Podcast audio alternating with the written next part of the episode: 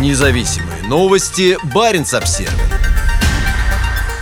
Военная Z-ракета отправилась в космос из Северного Плесецка. Предыдущий пуск военного спутника российскими военно-космическими силами оказался неудачным. Пуск ракеты-носителя «Союз-2-1А» состоялся в Плесецке утром 23 марта. Как сообщает Российское Министерство обороны, ракета несет космический аппарат. По данным космодрома, спутник успешно вышел на орбиту и установил связь с Землей. На ракете была изображена большая буква Z, символ российской агрессии против Украины. Пуск ракеты из Плесецка в апреле прошлого года оказался неудачным. Тогда космический аппарат сошел с орбиты и затем сгорел при входе в атмосферу. В небе большинства российских северных регионов можно было наблюдать своеобразные световые полосы от ракеты, уходящей в космос. В октябре 2022 года с космодрома была успешно запущена ракета «Союз-2-1Б» со спутником системы ГЛОНАСС-К. Космодром Плесецк расположен в городе Мирный, Архангельской области, примерно на 800 километров севернее Москвы. В последние годы он становится все более важным объектом для российских военно-космических сил. В ноябре 2021 года отсюда состоялся пуск противоспутниковой спутниковой ракеты «Нудоль». Предполагается, что «Нудоль» станет частью программы вооружения, направленной на уничтожение военных спутников противника в случае конфликта.